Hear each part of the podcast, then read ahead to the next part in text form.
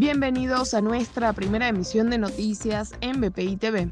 A continuación, las informaciones más importantes de Venezuela y el mundo de este lunes 30 de agosto.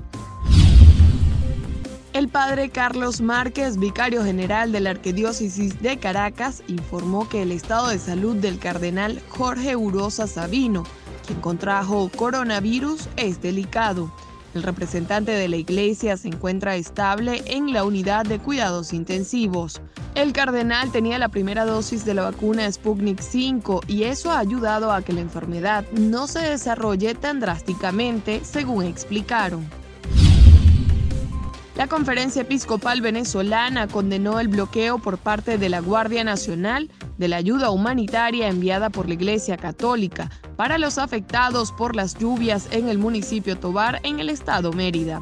A su vez, denunciaron la actitud ofensiva de los funcionarios hacia los miembros de la Iglesia. El Instituto Nacional de Meteorología e Hidrología advirtió de posibles inundaciones en cuatro estados del país, según su reporte. Los estados Guárico, Bolívar, Zulia y Mérida tuvieron alerta roja por posibles crecidas de ríos y quebradas durante este lunes.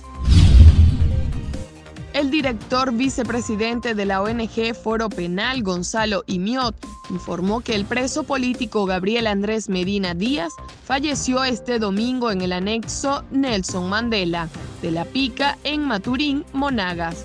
Imiot informó que el detenido falleció debido a un paro respiratorio. Para el desarrollo de estas y otras informaciones, los invitamos a sintonizar nuestra señal en vivo y contenido on demand en bpitv.com o a través de Roku, Apple TV, Amazon Fire y nuestro canal de YouTube. Síganos en las redes como arroba bpitv.